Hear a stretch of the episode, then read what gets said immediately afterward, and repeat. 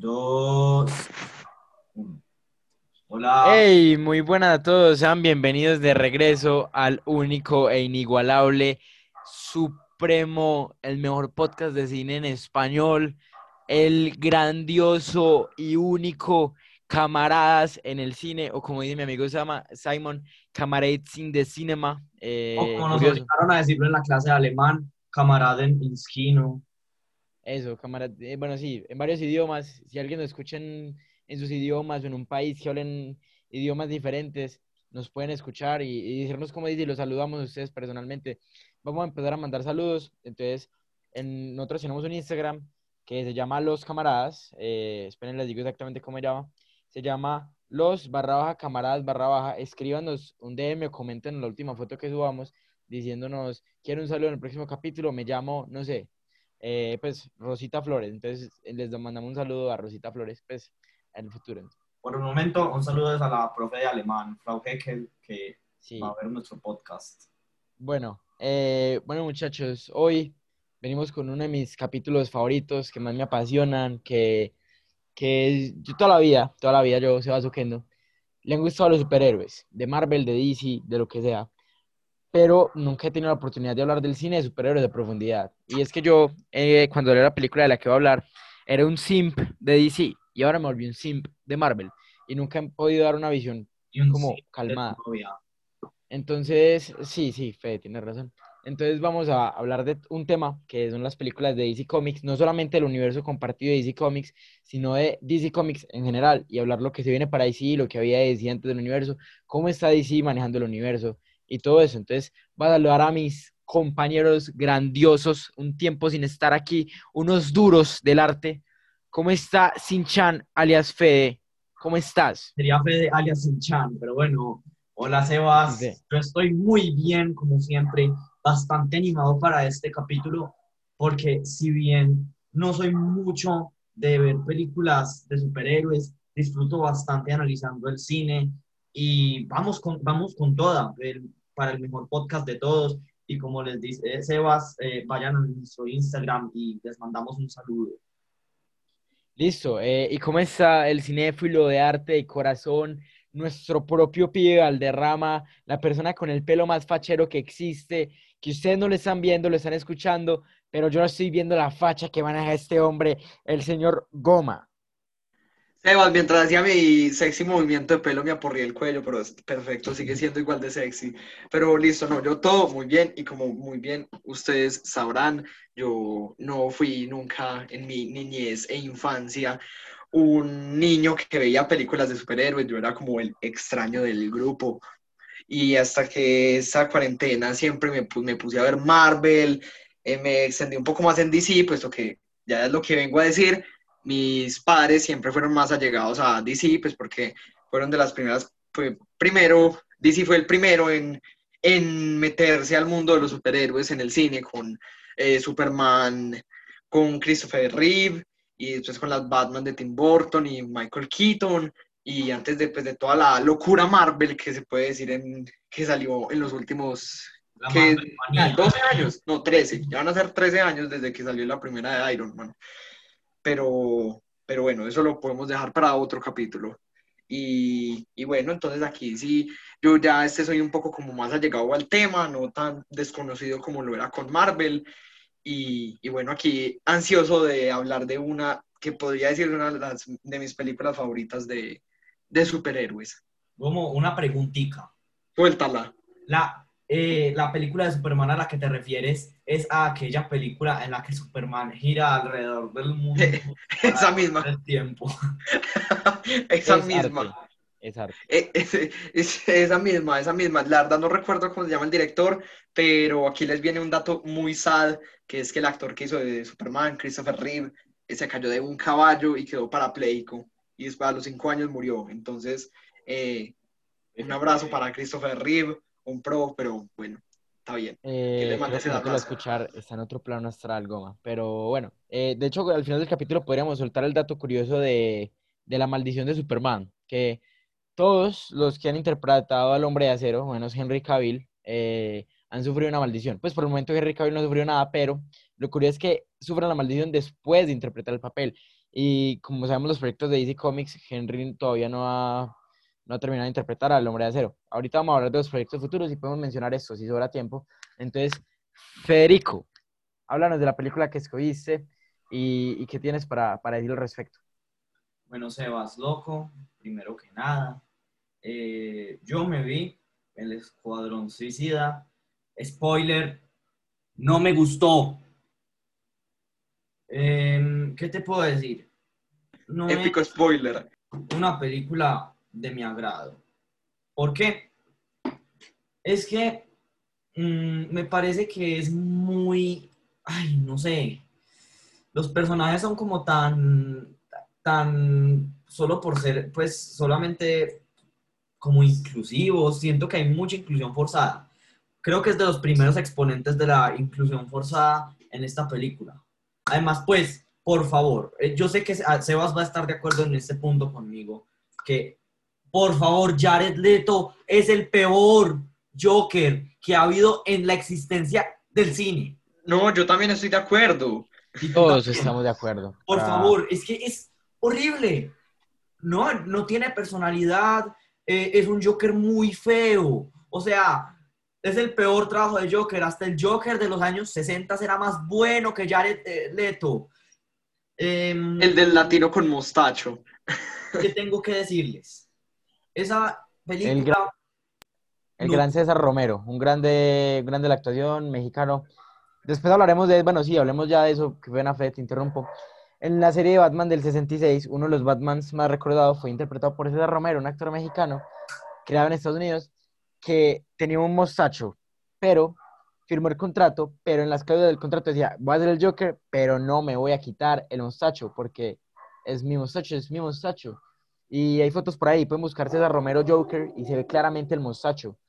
Gran. Bueno, Fe, continúa con tus argumentos fuertes contra Suicide Squad. Bueno, la verdad, y recordemos cuando salió esta película, que todas, absolutamente todas las niñas únicas y diferentes querían ser como la Margot Robbins, como la Harley Quinn, que por cierto me parece una reinterpretación de Harley Quinn completamente errónea. Y peor la de Aves de Presa. No sé, es simplemente es una película que está ahí. Eso sí, como buen camarada, vamos a verle el lado bueno a la película. Primero que nada, está bastante bien que DC quiera innovar, aunque lo haya hecho terriblemente, pero se le admira eso. Y segundo, se ve que tenían presupuesto para la película. Bueno, no se le ve tanto en el guion, en el guion pero en cuanto a la cinemática, a la... mm, eh, a las escenas, me parece que son preciosas, son muy disfrutables. Eh, pero tengo mi problema más grande con esta película, diría yo que es el poco desarrollo que hay con la villana Enchantress. O sea, para mí Enchantress es casi que un Deus ex máquina, pero malvado. Eh, los, ¡No, Fe! Dijiste Enchantress, acabas de invocarla. ¡No! el Sebas, todo, el Sebas es todo un don comedias. Quería hacer el chiste, perdón. Gente que está en la casa escuchando esto antes de dormir o les desperté con mi grito. Perdón. Acepto tus chistes, Sebas. Me haces mucha gracia. Yo sí le di al cheat post. Sí, les hagas al chit. pues. Bueno, continúa, Fe. La cuestión, no me gusta el desarrollo que tiene, eh, que, que tiene Enchantress. ¿Por qué? Si vemos, hay villanos que tienen sus razones de ser. No, no digo que tengan que tener un pasado eh, traumático o a- algo así, pero digo que tengan un desarrollo mínimo en personaje. Es que, por favor, yo desde chiquito siempre me han gustado demasiado los villanos, mucho más que los héroes. Me, me encantan los villanos, siempre quise que en una película ganase el villano. Y, mm, eh, eh, y este personaje no, no tiene, simplemente es que fue a un templo en yo no sé dónde, abrió una vasija y toda fea y se convirtió en una bruja eh, que era un dios en el pasado para comunidades indígenas. O sea, salta facha tu fondo de cine. Estás siendo proyectado en el cine. Tercermundismo, la película. Bueno, eh, la cuestión, cero desarrollo, eh, me parece un tanto forzada meter el, transform, el, el trasfondo que está en Deadshot, de su hija que, eh, de su hija ahí que, que no hace nada, no, pues simplemente está como ahí porque es su hija y porque le duele que no esté con ella. Y por último, un problema que tengo bastante grande con esto es que siento que cuando incluyeron a Batman y a Flash fue puro y duro fanservice. Eso, ellos solamente estaban ahí por fanservice. Entiendo, claro, claro. DC quería explicar el pasa, eh, cómo funciona, pues cómo eran estos villanos. Pero en verdad era tan necesario poner una, eh, una aparición tan fugaz de, Batman, de Batman y, y, de Flash. Además que es que, pues, valiente, valiente gracia, por ejemplo, como atrapan al Joker y a Harley Quinn. Nunca había visto una persecución tan aburrida y tan fácil de ganar como esa. Por favor, es simplemente muy mala. Eh, en IMDb, mi plataforma favorita de crítica de cine, así Goma diga que es para puros pusers, em, eh, tiene 6.0 de 10. Yo no estoy de acuerdo. Yo como máximo un 5 o un 4. Dejémosla en 4.5. Eh, yo tengo unas cositas para decir. Hablando pues de que Fede añadió lo de lo del, lo del increíble fanservice que me metieron ahí con Batman y con Flash. Mis papás, este, pues nosotros estamos en la finca y están viendo televisión y están pasando eh, Escuadrón Suicida. Y bueno, pues ellos se la quedaron a ver. Y yo pasé y les dije, ¿qué están viendo? Escuadrón Suicida. Y yo como, ah, bueno, esa, esa es de DC. ellos me dijeron, ¿de DC? Es que esto es una película de superhéroes. Ellos no sabían que era una película de superhéroes hasta que apareció Batman. O sea, por favor, ¿cómo es que, como bien dice Federico, el mal, la mala escritura que tienen los personajes ni siquiera se sabían decir que eran un estilo de grupo de superhéroes o un grupo de salvadores, por así decirlo? Mi hermano te mataría por ese argumento. según mi hermano, la palabra correcta es antihéroes. Bueno, es, Listo, antihéroes, porque sí, es cierto, ellos no son héroes, ellos no son buenos, ellos son malos, pero los reclutaron para poder matar a la más mala de las malas. Entonces, bueno, ahí en teoría sí no era una película de superhéroes, sino que mis papás creían que era un montón de locos matando. Pues es simplemente la mala escritura que tienen. Otra cosa que... No es la naranja mecánica, no son puros locos matando. Ah, también. Eh, otra cosa que quiero decir, que no sé si Federico lo investigó, Escuadrón Suicida tiene un Oscar. ¿Un ¿Qué? ¿En serio? Sí, a mejor maquillaje.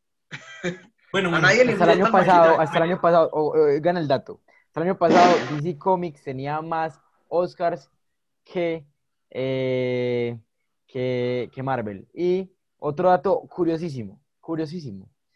Eh, DC Comics le dieron el Oscar que ganó en el 2016, igual que Leonardo DiCaprio. Sabemos que el Oscar de mejor maquillaje se entrega primero que el de mejor actor. Por un momento, DC Comics tuvo más Oscars que Leonardo DiCaprio.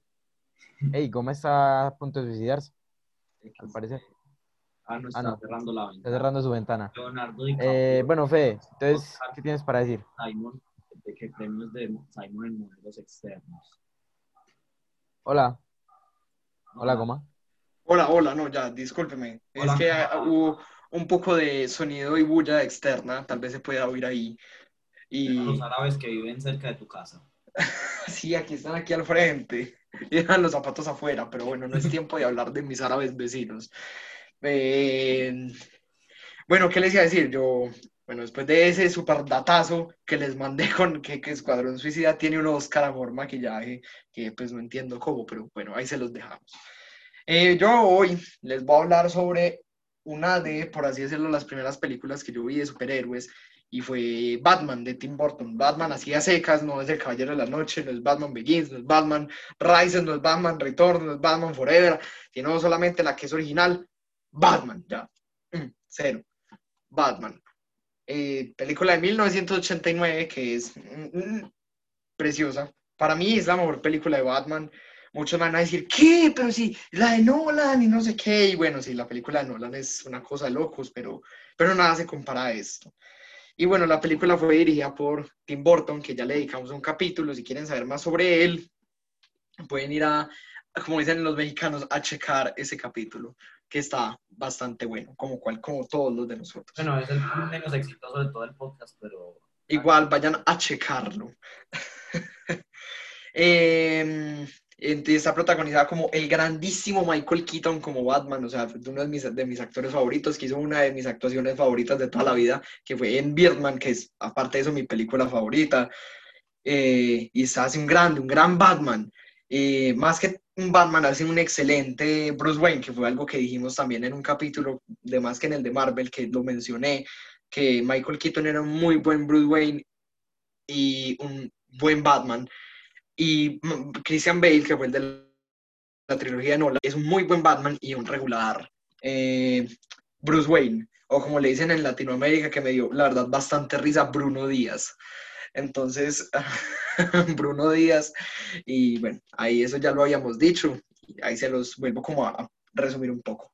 El villano de esta película es ni más ni menos que el gran guasón, el rey, el rey payaso, el rey payaso de la maldad, el Joker, obviamente, interpretado por Jack Nicholson, nada más y nada menos que uno de los mejores actores que ha tenido Hollywood. Y obviamente como la damisela en peligro en, este, en esta película, eh, la es interpretada por Kim Basinger, una gran actriz también, podría decirse que muy buena. Toma, una duda. ¿Qué? Hay un término cinéfilo para referirse al papel específico de la damisela en peligro, ¿no? No, o sea, la verdad no está como en mi, en mi diccionario, pero sí se podría decir como damisela en peligro. Yo creo que. Ah, no, pues es que hay una cosa que es, el fin fatal, no sé si lo estás confundiendo con eso. Pues, no, el fin, fatal es otra cosa que es como la, la mujer que acompaña al, por así decirlo, al héroe o al antihéroe, al protagonista. Por ejemplo, las mujeres Bond, las mujeres Bond casi nunca están en peligro, las mujeres Bond son unas tesas y, disparan y corren y van detrás de él. Y ah. eso es es que, Goma, hace poquito estaba viendo una, eh, una un, capítulo de no sé qué en YouTube sobre cine estaban hablando de las fatales y sus contraparte que son las damiselas del peligro, pero creo que sí tienen un nombre, no recuerdo. Sí, no, la verdad no está como en mi, en mi glosario, pero de más que sí. para un próximo capítulo lo buscaré y se los diré ahí mismo. Discúlpenme aquí que no me sé el término. Pero bueno, entonces Kim Basinger hace de Vicky Bale, que en este, en este caso sería la damisela en peligro que Tim Burton le pagó 200 mil dólares simplemente por gritar. Entonces... Sí, se los dejo, vayan y vean la película y la vida dice como cuatro líneas y el resto grita. Tim Burton le pagó por gritar. Entonces sí, sí, le pagó por gritar. Bueno, ¿qué más tengo que decir de esta película? Wow, pues es, es una bellecita es Grant Tim Burton, un despliegue eh, de diseño de producción, de diseño de vestuario, lo típico Burton, maquillaje, de estilo gótico, lo tétrico, como bien habíamos dicho en el capítulo de Burton. Y es perfecto, a mí me parece un director extremadamente perfecto para Ciudad Gótica, para Batman, porque él, él es gótico, o sea, tiene ese estilo gótico y, y, y trágico, y obviamente eh, Gotham City es así, Ciudad Gótica. Entonces, me parece un despliegue perfecto de diseño de producción, de diseño de vestuario y maquillaje. Me parecen perfectos y obviamente nada puede faltar que más que la actuación de Jack Nicholson como el Joker, que más que hacer de un loco como lo es este gran personaje, dos de los que lo han hecho se ganaron un Oscar por interpretarlo, que fueron eh, Heath Ledger, que tristemente lo ganó eh, póstumo, y Joaquín Phoenix el año pasado. Entonces sí, para que vean que ser Joker es una cosa muy complicada y muy difícil de hacer y Jack Nicholson aquí la hace a la perfección. Eh, bueno, Federico, tienes un dato para, para decir y se va disfrazado de fría calo, perfecto. Eh, si no estoy mal, ese Joker en específico, o no sé si fue ese u otro, pero creo que sí, sí, dicen que es uno de los mejores. Eh, dicen que se basó en el personaje de Alex para la naranja mecánica. Muy posiblemente, tú sabes más de la naranja mecánica que yo, y si tú lo dices, pues sí es verdad. Sabes que eres el para la naranja mecánica. Sí, sí, obviamente. Entonces, sí, muy posiblemente sí. Hay que tampoco capítulo a Kubrick, señores. ¿Qué, qué pasó? Uh, sí, hay que hacer Kubrick, bastante. Sí, sí, es épico. bueno, eh, ¿qué más les voy a decir? Estuve nominado a un Oscar a Mejor Diseño de Producción, como les había dicho eh, ya anteriormente. Típico Burton, maquillaje, diseño, producción y vestuario, para él es una cosa del día a día, es simplemente común y corriente. Bueno, para esta película, porque ya les, les voy a hablar de dos, las dos dirigidas por Tim Burton, que es Batman y Batman Returns, que es la que, la que voy a seguir, y voy a hacer un pequeño, una pequeña mención a las otras dos películas que se conocen como de que hacen parte de, la saga de Batman de los 90, pero que son completamente distintas a lo que, a, lo que dijo y, e hizo Tim Burton en estas dos películas, dos primeras películas de Batman. Eh, bueno, para mí tiene un 7.5 en IMDb, que me parece una cifra muy buena. Yo creo que lo dejaría entre 7.5 y 8, va, por ahí está bastante bien. Y tiene un 69 en Metascore, y si no estoy mal, tiene un 71% en Rotten Tomatoes. Ahora lo investigué, que están entre 70 y 80, no recuerdo muy bien. Pero sí, yo creo que sí lo dejaré en entre ese 7.5 y, y 8. Me parece que se la merece. Bueno, eh, ahora iré a hablar de Batman Returns, que para muchos es una de las películas más tétricas que nos ha entregado el cine de superhéroes, ya que el maquillaje del pingüino es simplemente horrible, da demasiado, da demasiado asco y sí, es cierto, da demasiado asco, aunque a eso voy. Bueno, Batman Returns, película de 1992, dos, tres años después de que Burton hiciera ese gran hit, tanto en taquilla y en crítica y en todo lo que sea de, Batman, la primera. Bueno, esta película sigue siendo protagonizada como con el gran Michael Keaton como Batman y en este caso ya después de haber vencido al Guasón, porque pues no les voy a hacer un spoiler porque ya todos sabemos que en las películas de superhéroes normalmente gana el héroe y generalmente y siempre. Tristemente, ¿cierto, Fe? Bueno, gracias. Sí, honorable, perdón, es que tenía la, la pantalla del. Bueno, entonces sí, ahí no les voy a mandar un spoiler, pero sí, pues obviamente gana Batman. Entonces, después de haber derrotado al Guasón, se enfrenta a otros dos villanos en esta película, que son Gatúbela, interpretada por Michelle Pfeiffer, que es una Gatúbela un poco extraña y muy sexualizada. Y eh, obviamente el gran Danny DeVito, el papá de Matilda, como el pingüino. El papá de Matilda o el Lorax. Ah, también fue el Lorax, guardián del bosque. Entonces sí, también fue el Lorax. Eh, y con el grandísimo Christopher Walken haciendo de Max Shrek, que en, podría decirse que también es como un villano secundario en esta película.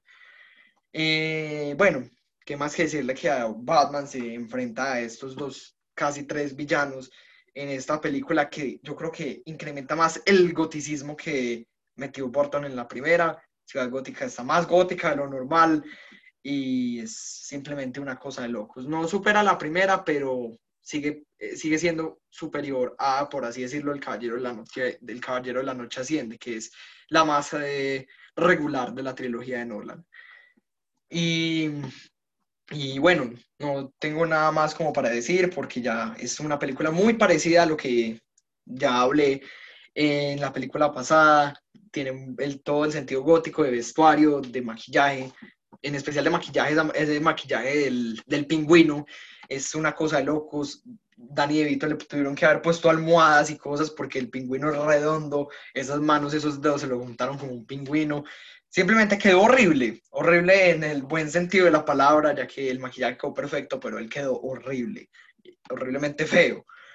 Eh, entonces, bueno, fue nominada a dos Oscars, en este caso sí le dieron a, a nuestro querido Burton otra, otra oportunidad de ser reconocido, fue, ganó, ganó no, fue nominada a Mejores Efectos Especiales, que fue otra evolución muy buena entre lo que fue la primera de Batman y esta Batman Returns, y maquillaje, que obviamente, como venía diciendo, es maquillar al, maquillarse como el pingüino es cosa difícil. Bueno, esta película tiene un 7.0 en, en, en, en, IMDb y tiene un, 6, un 68 en Metascore.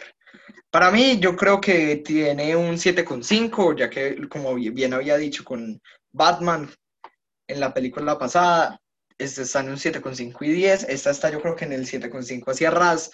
No, no le pondría más.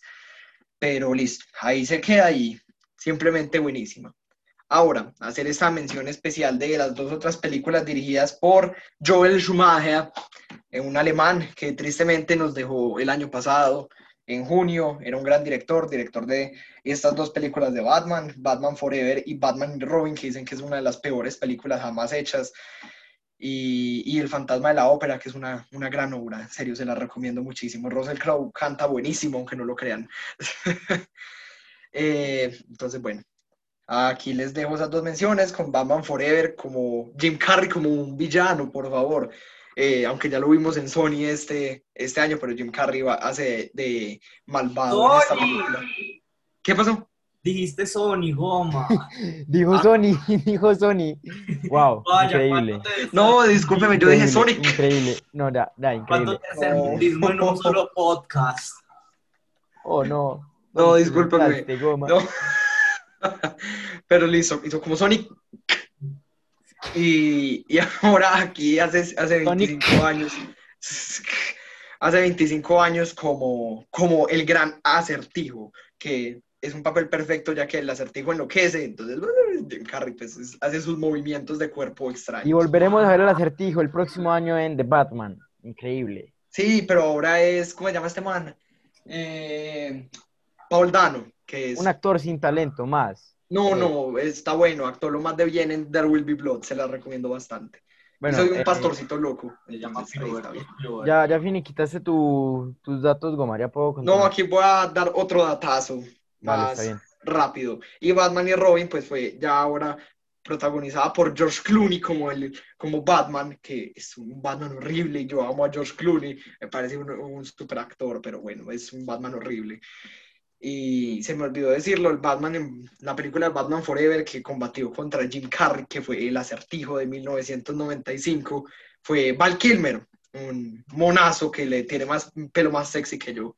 Entonces, bueno, también fue muy regular su actuación, ya que estas dos películas fueron muy regulares, pero listo, eso puede ser para otra, otro capítulo de las pobres películas de superhéroes. Entonces, ya aquí creo que acabo con mi intervención. Gracias. Y es turno del Sebas Loco. Bueno, eh, hola cracks, ¿cómo están? ¿Me escuchan bien? Es que me siento que me escucho Sebas, pasito. te escucha bastante bien. Me escucho bien, duro. Sí, Sebas como para un podcast. Listo, lo suficientemente duro para un podcast. Lo suficientemente duro como para un podcast. Muchísimas gracias, Fede. Yo les voy a hablar de un arte, un- un- una obra de arte, algo, lo, lo mejor que ha creado la humanidad, lo que todo el mundo quería ver antes de morir, lo que nos enseñó nuestro Señor Jesucristo, lo que el, la octava maravilla del mundo, el octavo Horrocrux de Harry Potter, el, el arte. Sebas sería el noveno. Bueno, no, bueno, yo no soy Potterhead, pero bueno, sí.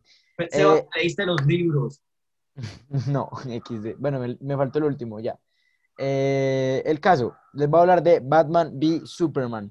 Para mí, una muy buena película, tampoco exageremos, pues no es una obra de arte, realmente él tiene muchos vacíos, pero no es mala como la gente lo, pi- lo pinta. Batman v Superman es una película del 2016 dirigida por el oscuro director Zack Snyder, eh, con unos protagonistas que fueron Henry Cavill como Superman, Ben Affleck como Batman y, y Gal Gadot como, bueno, no es protagonista Gal Gadot, como la Mujer Maravilla y el villano que es interpretado por Jesse Eisenberg. Eh, bueno, el caso, también está Amy Adams, que es una gran actriz. El caso, la película cuenta la historia del enfrentamiento de Batman y Superman, el mismo año que salió su contraparte de Marvel, Capitán América Civil War, lo cual me parece el peor error ejecutivo que ha tenido DC Comics en su vida, porque Civil War estaba programada desde 2012, 2013, y, y esa película la programaron en 2014. La pudiste haber programado un año antes, un año después, no sé.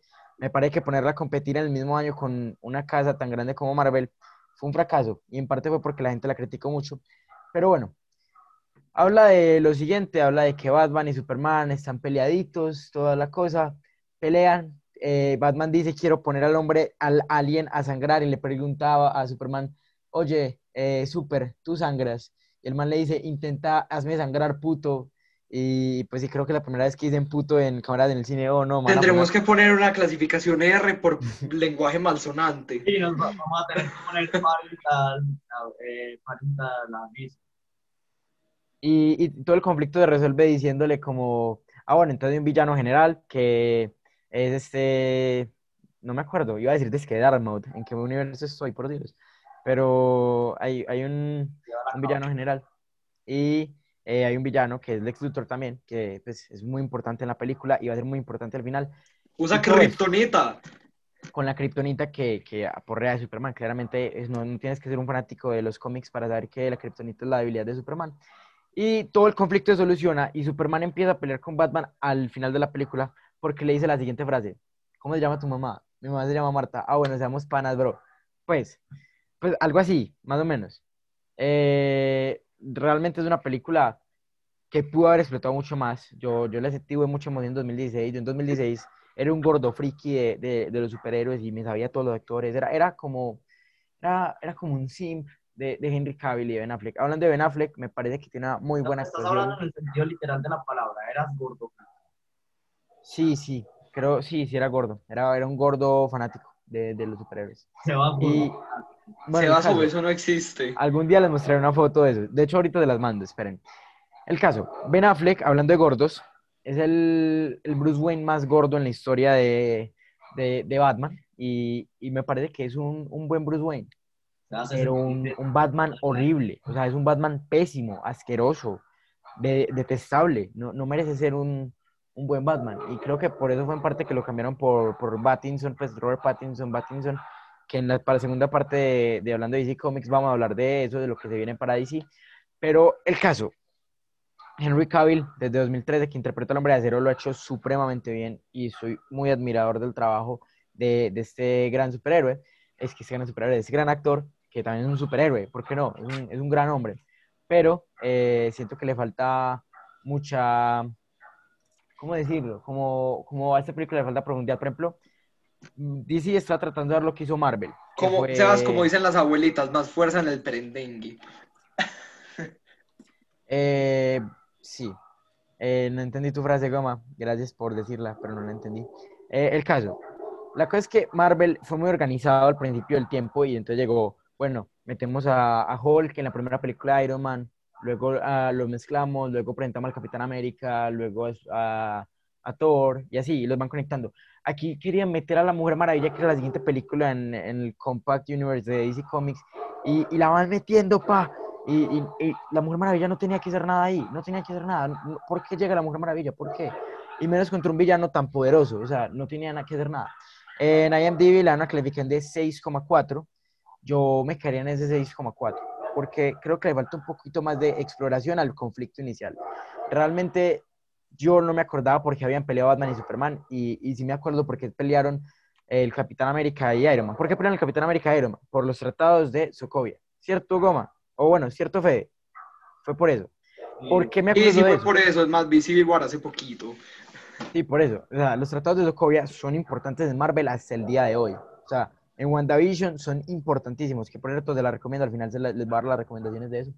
Pero en DC Comics, no, o sea, ¿por qué están peleando Batman y Superman? No, no importa, se soluciona ya. Aquí, al final de Civil War, no hay solución de los tratados de Sokovia. Y eso es lo importante, que dejan el, el coso abierto. El caso, lo que les quiero decir. Yo digo que tuvieron la oportunidad de hacer la mejor película de superhéroes en la historia del cine y fracasaron. Porque tenían todo. Tenían fandom. Yo amo DC Comics. Ha sido mi superhéroe favorito Batman desde que era muy chiquito. Y luego fue Aquaman. Y me encantó el Aquaman de Jason Momoa. Aquaman, Sebas. Abajo Aquaman. Después se los explico. Después se los explico. Déjenme terminar. Pero fallaron en el orden. Y falló Zack Snyder. Zack Snyder tenía mucho más con qué. Y la verdad, espero con muchas ganas el, el Snyder Cut, porque, eh, no sé si ustedes saben, durante el rodaje de la Liga de la Justicia, lastimosamente Zack Snyder sufrió el suicidio de su hija de 15 años y tuvo que asumir, eh, no, eso fue durante la Liga de la Justicia, estoy confundiendo, durante Batman v Superman, Zack Snyder toma algo totalmente oscuro y sin razón alguna, y me parece que no debieron haberlo hecho así. DC Comics debe haberse hecho un poco más organizado.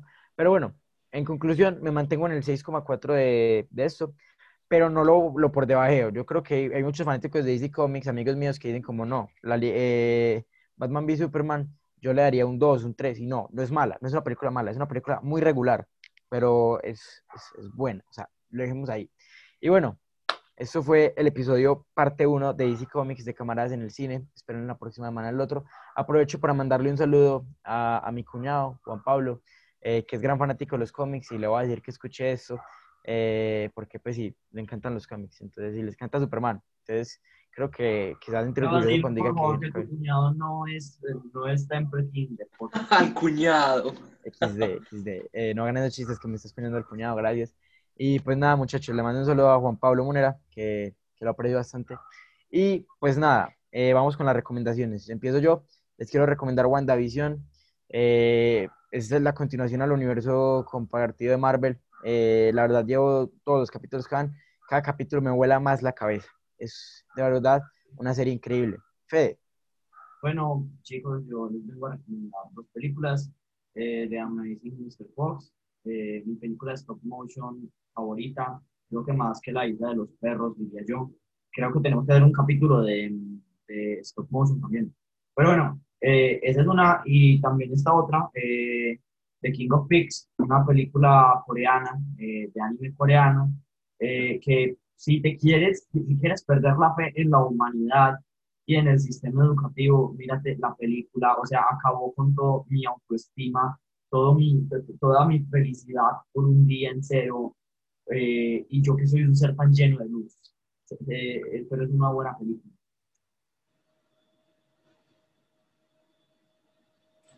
bueno, y Goma, Yo, pues yo tengo contarnos, ¿por qué para, te quedaste en silencio? no sé, no sé, estaba esperando mi introducción. Pero bueno, yo les tengo para recomendar estas, tristemente estas dos semanas no pude, no he podido ver mucho, el colegio estaba pesado, entonces no he podido, no he tenido mucho tiempo como para ver películas, entonces les recomiendo Mad Max Fury Road, una de las películas que para mi gusto son, Ay, había que verla en cine, tristemente no la vi en cine, la vi en la televisión, pero es simplemente de lo más increíble que he visto en toda mi vida. Y tengo dos series para recomendarles así rapidín, rapidín a correr. Eh, el método Kominsky, que uff, eh, el método Kominsky es una cosa loca con Michael Douglas y un regreso de Michael Douglas después de todas esas polémicas del cáncer y bueno, ya sabrán, eh, demasiado buena, demasiado. Y les tengo para recomendarles Barry, que está en HBO, buenísima, una historia, comedia, suspenso, drama, acción, de todo lo que ustedes quieran, con un Bill Hader que es poderosísimo. Entonces, ahí se las dejo para que las vean. Bueno, eh, eso fue gran referencia, Cars, y eso fue Camaradas en el Cine. Que, que disfruten mucho ese capítulo y nos vemos la próxima semana con la parte 2. Un saludo, camaraditas. Eh, Fede, deja de grabar, gracias.